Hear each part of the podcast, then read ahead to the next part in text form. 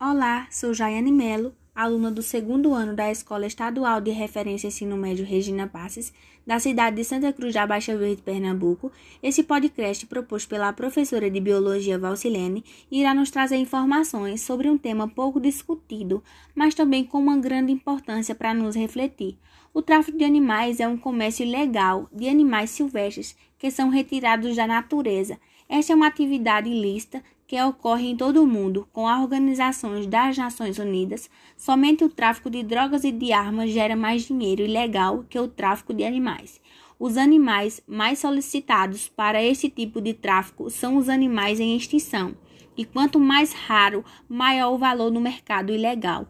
A arara azul é uma das espécies mais caras. O tráfico de animais, além de prejudicar o ecossistema, também pode prejudicar a saúde humana pois muitos animais silvestres são hospedeiros de vírus que causam doenças humanas, como a febre amarela.